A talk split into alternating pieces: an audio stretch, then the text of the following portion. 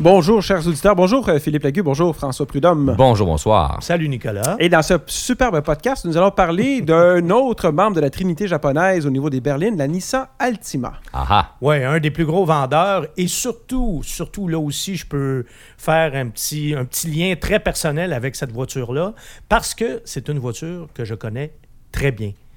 Non seulement ai-je conduit toutes les générations dans le cadre de mes fonctions, mais en plus, mon père en a eu deux.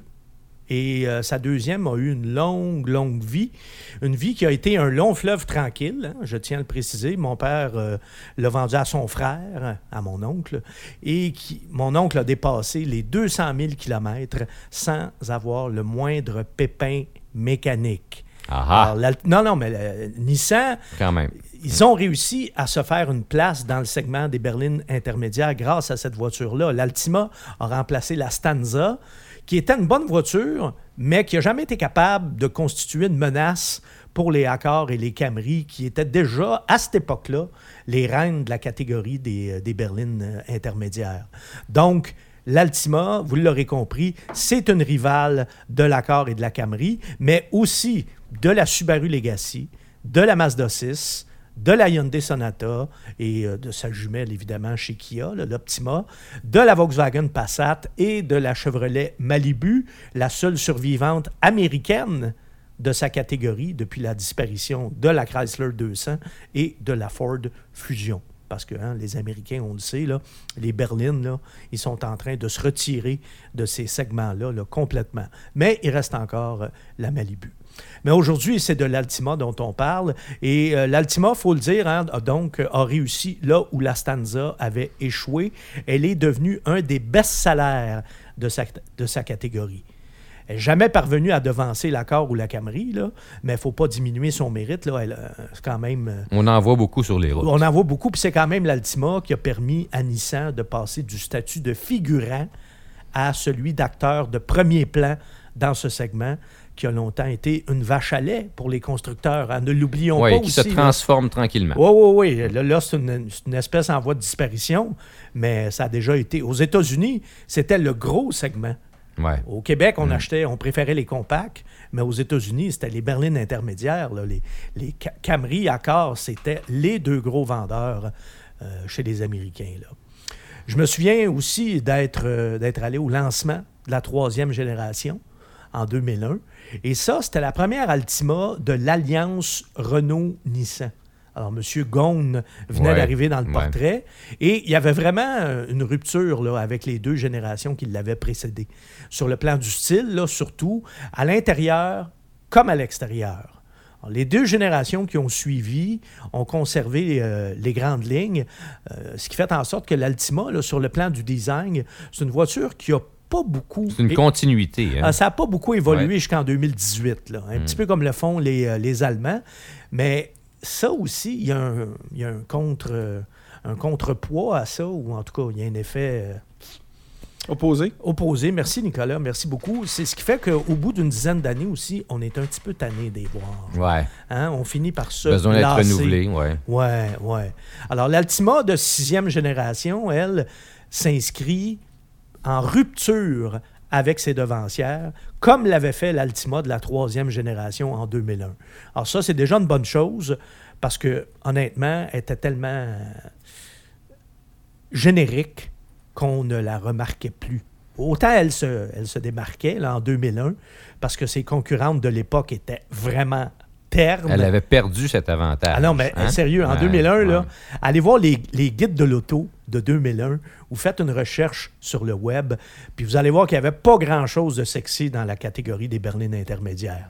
Alors, l'Altima en Elle venait 2001, révolutionner le tout. hein. c'était bien, mais euh, rendu en, deux- en 2018, là, où c'était plus ou moins les grandes lignes tout le temps, là, on était un peu tanné. Alors, le modèle actuel, lui, reprend des éléments de design qu'on retrouve aussi sur la Sentra et la Maxima, les autres Oui, on revoit des lignes de de, la gamme Nissan, la calandre. Ah oui, on là, a- reconnaît la calandre. Il y a un air On- de famille, là. Tout à fait, tout à à fait. C'est joli, c'est moderne. Oui. Avec un look aussi inspiré des voitures, des, des lignes européennes, Je un pense peu que comme oui. la Audi A7, puis la... Ouais. Et Et sa, f- sa- oui, cousine effilé. de la Accord aussi, Ouais. là, un peu plus effilée. Un peu Ouais. moins que la Accord, je dirais, là, quand même, mais, mais on voit un peu l'essence. On, on- on sent que cette catégorie-là va adopter cette forme globale-là. Non, mais l'Audi A7, là, c'est un chef-d'œuvre de design. Oui. Et là, on le voit, hein, parce que c'est très, très copié. Là. là, on dirait que tous ceux qui font des berlines là, se sont dit Ça en Bon, inspire, euh, faut ouais. que ça ressemble à ça. Là, tu sais, là. Ça faisait longtemps. Puis, puis le design de la Audi A7 date d'il y a longtemps. là. C'est pas nouveau. Oh, là. ouais. Oui, mais c'est ça. c'est ça un design réussi aussi. Là. C'est ce qui- ouais. Il fait que- époque, voilà. Ça, c'est Exactement. Là, ça, c'est... Ça fait sa marque. Puis c'est même mieux que ça, c'est un point tournant. En tout cas, chez les chroniqueurs automobiles, euh, l'Altima semble faire l'unanimité, mais en ce qui me concerne, moi, je suis obligé, je suis peut-être la note discordante, là. Moi, ça m'a laissé un peu froid. Nicolas, aimes-tu ça, toi? Mais, oui, je Ouais. n'aille pas ça, mais tu sais, c'est- une berline. là, tu sais, euh, C'est dans l'air du temps. C'est ça, là. C'est. euh, François? Ouais, moi je la trouve jolie. Je, je- je trouvais que c- on reconnaît une Nissan. En même temps, elle a son look à elle. Puis on voit que c'est tout renouvelé. Tu sais, on sent le, le modernisme dans tout ça. C'est intéressant. Bon. Sur une note plus rationnelle, je termine ce volet en mentionnant que l'Altima de sixième génération est plus longue et plus large que celle qui l'a précédée. Mais ça, c'est comme le veut un la phénomène tendance, qu'on hein. voit dans l'industrie. Oh oui, hein. à chaque normal, renouvellement, là. Ben oui. Exactement. Il faut. il faut. Mais est-elle plus spacieuse? Réponse dans le volet suivant. Parce qu'on va parler. Après la pub. Non, non, mais ouais, c'est ça. On va dire qu'il va y avoir une pause. Après la pause. Parce que moi, la carrosserie m'a laissé un peu indifférent, mais j'ai beaucoup aimé l'habitacle. Beaucoup. Ouais. Moi, de mémoire, là, c'est la première fois que la présentation intérieure est aussi bien réussie dans une Altima. Et comme je vous dis, je les ai euh, connus euh, très, très bien. là. J'ai très, très bien connu toutes les générations de ce modèle-là. J'ai toujours trouvé les habitacles de Nissan un peu fades. Euh, depuis toujours, euh, surtout dans ces modèles de grande série. Mais là, il y a eu un véritable effort et ça mérite euh, d'être souligné. Là. François, est-ce que tu partages mon moi, enthousiasme? oui, on le sent, le, le- le- le nouveau design, tout ça, c'est- un, un habitat qui est, qui est réussi. Euh, je dois dire aussi que moi, tout de suite, en, en m'installant dans ce véhicule-là, j'ai trouvé une position de conduite facilement agréable. Euh, Bonne une position bonne- de conduite. oui, une bonne com- position de conduite, puis une bonne visibilité aussi. Euh, tout le tour. Donc, ça, c'est pas donné dans tous les véhicules. On n'est pas assis dans un, dans un trou. Là. Euh, une- un, volant, un volant à prise en main agréable, des sièges confortables. Oui, je seconde. Vraiment confortable. Oui, oui, oui. oui. Euh, un système, le- un point négatif, le système de chauffage, ventilation, air climatisé, j'ai trouvé que c'était le mode automatique n'était pas au point.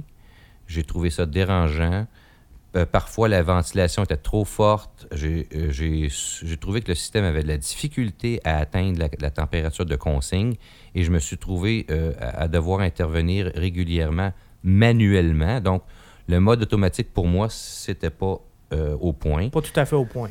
Euh, le coffre, on a un, un coffre correct. Grand coffre. Oui. Oui, oui, quand même. Euh, L'habitacle aussi, c'est spacieux. Oui, c'est spacieux. Moi, j'ai trouvé que c'était bien ça. Ça, on n'a pas l'impression. On, a- on, pas dans. hein, Non, non, non, On a de la place avant, arrière.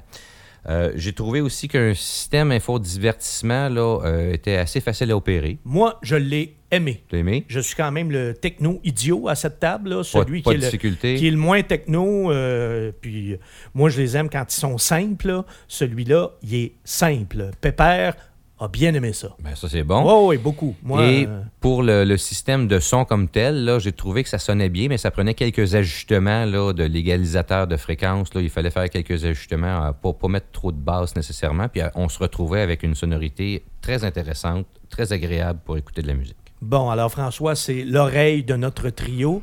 Alors, l'oreille a donné son verdict pour la chaîne stéréo. François aussi, c'est un des technos de ce trio. En fait, le seul qui ne l'est pas, c'est moi.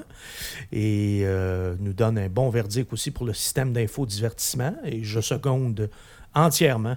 Et euh, Android Auto aussi connecte rapidement, ce qui est un attribut apprécié euh, en 2019. Là, on va aller quelque part, on se branche, on, ça apparaît à l'écran assez, assez rapidement, on peut prendre la route. Bon.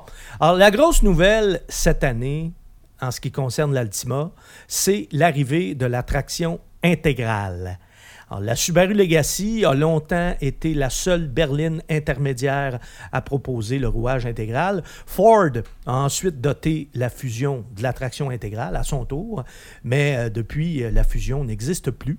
En fait, on a cessé sa production l'année dernière parce que Ford a décidé de se concentrer uniquement sur les VUS, les multisegments et les camionnettes.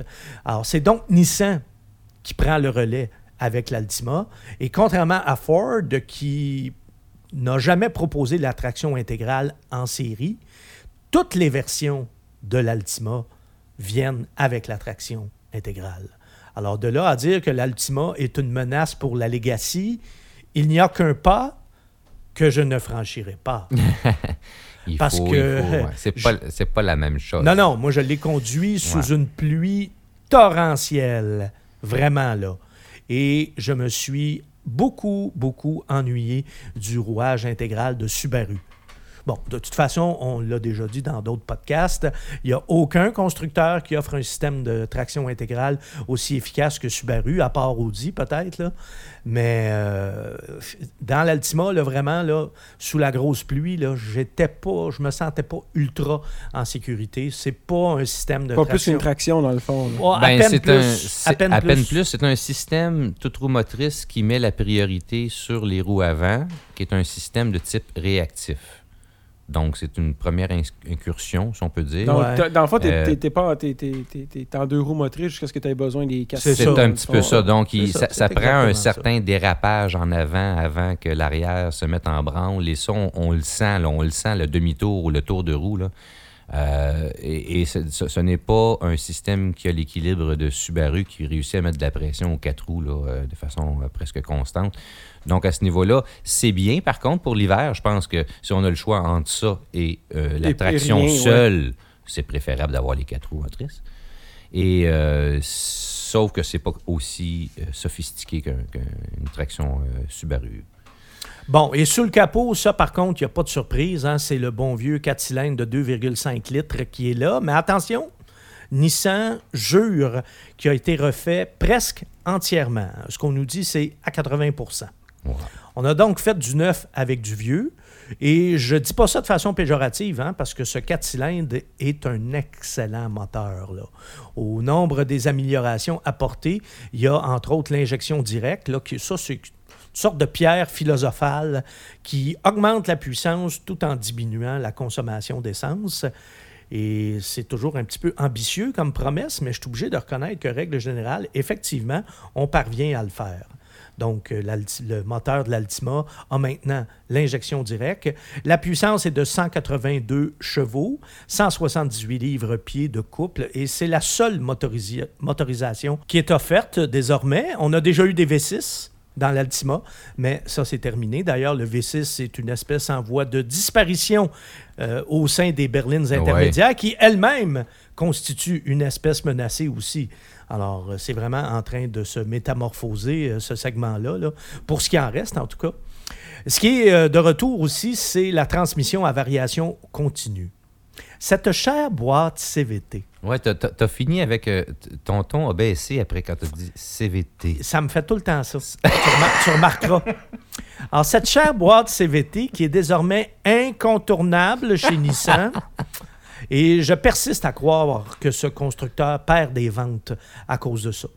Mais bon, il y en a qui aiment Ben, ça. Il y en a même un ici, au sein de ce trio. Alors, on va le laisser s'exprimer. Ouais, François, Quand même une. Alors. il- aimes-tu la boîte de l'Altima? Non. La, la CVT? non. Bon, c'est manqué. non plus. C'est manqué. Oui, hein, c'est manqué. On va dire pourquoi c'est manqué. Euh, c'est manqué pour deux raisons. Premièrement, la CVT elle-même manque de mordant. Donc, euh, quand on pèse sur euh, l'accélérateur, on obtient un résultat. Si on en demande plus, on n'en a pas plus. Hmm. Ça fait pas Donc, plus de bruit, au moins? Ah, oui, ah oui, oui, ah, ok, elle oui. donne Ah, plus de ça- bruit, mais pas plus Ça d'accélérateur. inquiète pas, elle en fait du bruit. oui. L'autre, élément, c'est que le, le moteur qui a été refait à 80 là, est très gentil, tout ça, mais n'a pas le couple suffisant pour justement une application CVT. Ce Mhm. qui fait que le mariage moteur-transmission ne fonctionne pas. Finalement, ils sont allés chez le psychologue de famille, puis ça n'a rien donné. Non. Alors, il faut, il faut, il faut vraiment. C'est, dommage parce que dans le véhicule, je dirais que c'est la faiblesse de l'ensemble. Tu sais, c'est, une- c'est une- un bon véhicule très confortable qui est agréable à conduire, mais la motorisation, le groupe motopropulseur, transmission, euh, moteur, ça fonctionne pas. Et c'est à revoir parce que le reste mérite mieux. Oui, puis la traction intégrale aussi, ça amène un surplus de poids. Hein? Alors là, le moteur, non seulement il, force un petit peu plus qu'avant parce que la voiture a grossi, Un peu plus lourd. est plus, plus- est plus lourde à cause euh, de la traction intégrale et euh, la transmission CVT est à rushing. Elle rechigne, mais parce qu'elle n'est pas au point. Elle n'est pas. Normalement, une CVT, là, on peut euh, accélérer et ensuite on peut en redemander à nouveau. Et ça, ce phénomène-là, on doit le pouvoir le vivre à toutes les vitesses. Sais, vous rentrez sur l'autoroute, vous accélérez et tout d'un coup, vous vous rendez compte que c'est pas assez, bien, il faut pouvoir en obtenir plus. Euh, donc, ça, ça ne le fait pas bien. Et, c'est un, problème qu'il faudrait régler dans ce modèle-là. Bon, alors celui qui vient de s'exprimer est le seul au sein de ce trio qui aime les boîtes CVT. Donc, je pense qu'il n'y a rien à rajouter. Moi, évidemment, je partage tout ce que tu as dit, François. Et en plus, je pense que une des raisons pour lesquelles j'aime pas les boîtes CVT, c'est en grande partie à cause de celles de ouais, Nissan. voilà. À chaque ça, fois que j'essaye une Nissan, moi, la boîte. CVT, c'est un frein. C'est un frein majeur pour moi. Là, ça m'empêcherait d'en acheter une. là. Ceci étant dit, l'injection directe et la boîte CVT, ce sont euh, de bons outils pour optimiser la consommation d'essence. Est-ce que ça fait des miracles, mon cher François? Ça fait quand même un travail, je dirais, euh, acceptable. On sait certain que l'ordinateur de bord est plus optimiste euh, que ce qu'on obtient en réalité. Bon, on va y aller avec ça pour commencer. Qu'est-ce qu'il nous dit, lui, l'ordinateur de bord? Il nous rapporte 7,7 litres au 100. Bon, Le calcul de la réalité est légèrement supérieur à 8,2. Ouais, ben écoute, on s'en sort pas. hein. On, est, euh, dans les eaux. On est à peu près dans, les, catégorie. dans Ouais. les mêmes chiffres que la Honda Oui, c'est ça. euh, On qu'on a retrouve essayé ces chiffres-là hier. ouais. Bon, alors. Mais en gros, quand même, il faut dire qu'on a affaire à un véhicule là, qui a une suspension euh, réussie. là, hein. L'Altima, une suspension confortable, qui a quand même une tenue de route intéressante. Ça absorbe, ça absorbe bien les imperfections euh, à toutes les vitesses. Même sur l'autoroute, là, on peut avoir des autoroutes dégradées, ça va bien quand même. Euh, silencieuse dans l'ensemble aussi. Euh, c'est confortable à bord. euh, on n'a pas trop de bruit de roulement, pas trop de bruit de moteur, c'est certain, à moins d'accélérer. On, s'entend que lors des accélérations, on le sait. Il y a à noter des assistances, l'assistance au maintien de voix désagréable qui, qui, f- qui freine et qui fait vibrer le tout, là, c'est, c'est inutilisable. Donc, ça, c'est malheureux parce que ça peut être pratique d'avoir un système de maintien de voix, mais il est tellement désagréable qu'on ne l'utilise pas. Ouais, c'est un peu agressant. C'est agressant, c'est Oui, le terme. Oui, oui, tout à fait. Puis, euh, c'est pas mal ça, le, le- le système intégral qui mériterait là, de, une amélioration. là. Me permets-tu d'ajouter mon grain de sel? Ouais, oui, ça me fait Bon, là, je tiens à dire aux- à nos auditeurs et à nos auditrices, vous le voyez pas parce que c'est un podcast, mais Nicolas, il baille au corneille, puis il cogne, Il est dans le coin, là. puis il cogne des clous. Il est dans le Il cogne des clous en avant de nous. Puis, savez-vous quoi? Comme on parle du comportement de l'Altima, je trouve que... C'est un peu un reproche qui lui est fait. Non, mais ça illustre exactement ce que moi j'ai ressenti. Ça faisait longtemps que je ne m'étais pas autant ennuyé au volant d'une voiture. Mais vos propos, il n'y avait rien qui me, qui, qui me gardait réveillé. Rien de. Ben, Ah. merci, merci. Non, non, mais vous, vos propos étaient parfaitement euh, conduits. Mais pas stimulant dans ton cas. Mais- c'est ça, visiblement. Mais, mais Philippe, est-ce que. Non, non, mais c'est confortable, c'est Ouais, silencieux. mais si, si ça filait mieux là, quand on pèse sur, sur l'accélérateur, Ben, ça aiderait. est-ce que ça aurait changé? Déjà, Peut-être. ça, Peut-être. ça aiderait un peu, Le oui. char passe inaperçu, c'est ce que Il y a- vous ça dites, avance pas. Ah non, mais à conduire, regarde, c'est juste plate. C'est confortable, c'est silencieux. puis Ça fait juste- la job, ça fait tout correctement, mais tu sais, c'est- euh, ça n'a pas de saveur. t'auras pas d'attachement émotif à ça. là. Non, zéro, zéro, zéro. euh, c'est vraiment, vraiment ennuyant. Excusez-moi, c'est un cri du cœur, mais je n'ai vraiment ressenti aucun plaisir à conduire cette voiture. Mais j'insiste, c'est confortable, c'est silencieux, et comme tu l'as dit, Nicolas, ça fait la job. Et je sais que le confort, le silence de roulement, ce sont des qualités important, c'est important. auxquelles la clientèle cible euh, Ben, ça, tarde c'est- beaucoup. Mais regarde, moi, j'ai beau dire que tu sais, j'ai 55 ans, puis je fais de l'arthrose, puis je suis en train de venir C'est parfait. un conducteur plate, mais ça, c'est la- c'est trop plate pour C'est moi. parfait. C'est la nouvelle Camry. Ça en prend un char plate. Ouais, ouais, ah, ouais, peut-être. Ouais. Voilà. C'est La Camry est rendue plus excitante qu'avant. c'est ça. Là encore, elle est rendue plus excitante qu'avant. Ben, il y en a un qui s'est dit, ben moi, je me ferais pas plus excitant qu'avant, puis je vais ramasser tous ceux qui veulent plus acheter ces deux autres-là. Ben, je suis voilà. pas sûr que c'était l'objectif, mais c'est peut-être Ouais, ça, qui c'est a- ça. c'est peut-être ça qui a été atteint. Ceci étant dit, faut aussi être honnête, faut être objectif. L'Altima demeure une très bonne voiture. Ça, je tiens à le dire. C'est une voiture qui est spacieuse, qui est confortable, qui est fiable aussi.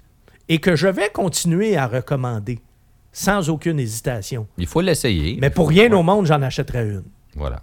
Parce que moi, C'est là, tout- c'est- c'est- c'est- c'est- ça te prend une voiture qui est plus excitante que ça, que tu as envie d'aller conduire. je suis peut-être rendu vieux, là, puis mes critères de conduite ont beaucoup changé et tout et tout, mais je suis pas rendu là encore. Ça, c'est juste une petite coche trop pour moi. Euh, D'ailleurs, François, j'aimerais vérifier quelque chose, et c'est toujours ce qu'on fait quand on conclut. Combien coûte l'Altima que nous avons conduit? Alors, nous avons euh, essayé la version platine en français. En anglais, c'est Platinum. Et donc, ce véhicule d'essai Platinum qui est bien équipé. était- Platinum, évidemment, le nom le Platine, dit, hein, c'est la version la plus On équipée. est en haut de la gamme. 37 328 Donc, moins cher que l'accord. Ouais, Ouais. Et, et euh, plus équipé. Oui, ouais, quand Parce même. que l'accord à Fait que ça, à ce 38 000, on n'avait même pas le gros moteur. C'est intéressant, là. C'est agressif quand même. Et Oui. euh, prix d'entrée, 30 028. 30 028 pour le, le début. Oh, c'est un petit peu cher comme prix d'entrée, mais Ouais. sauf que là, il faut préciser que l'Altima offre un petit quelque chose que les autres voitures qui- de la catégorie Ouais, n'ont ouais, pas, ouais. l'attraction intégrale. Alors voilà. Donc, voiture recommandable, mais pas particulièrement excitante. Si l'agrément de conduite est un critère euh, qui est- Important, qui est au, au sommet de votre liste de priorités, je vous suggère peut-être de regarder ailleurs. Mais si au contraire, c'est très bas dans votre liste de priorités, ben oui, vous pouvez... Et euh, si vous voulez l'attraction intégrale, prenez le temps d'aller essayer la Legacy pour voir la différence. Comparer, entre Ouais, aussi, aussi. Ouais. Mais quand même, la- l'argument du prix, là, c'est... C'est intéressant, ouais, c'est pas compétitif. cher, pas à fait, cher. ouais. Absolument. Alors voilà, c'était euh, notre survol de la Nissan Ben, Altima. merci beaucoup, messieurs. Merci Bon, Nicolas, d'avoir baillé ça au cornet. tu peux te réveiller. Oui, merci. Donc, euh, je- je- j'en profite pour vous souhaiter euh, une bonne fin de journée, une bonne nuit, chers auditeurs. Et on- Et à bientôt. C'est plutôt à toi qu'on va souhaiter une bonne nuit parce que je pense que tu en as besoin C'est ça, je vais aller me coucher. Merci beaucoup, François. Merci beaucoup, Philippe. Merci. On se revoit un prochain podcast. Salut.